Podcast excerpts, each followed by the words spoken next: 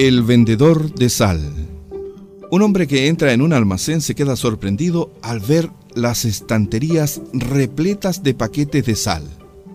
Sal gruesa, sal fina, sal entrefina, sal sin sodio, sales de todas las marcas y orígenes.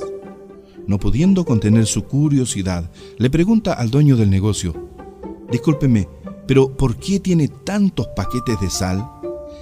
¿Tanta sal se vende aquí? No, contestó el resignado almacenero. En verdad, no vendo mucha sal. Hay que saber vender sal. Por ejemplo, el que me la vende a mí, debiera verlo. Ese tipo sí que sabe vender sal.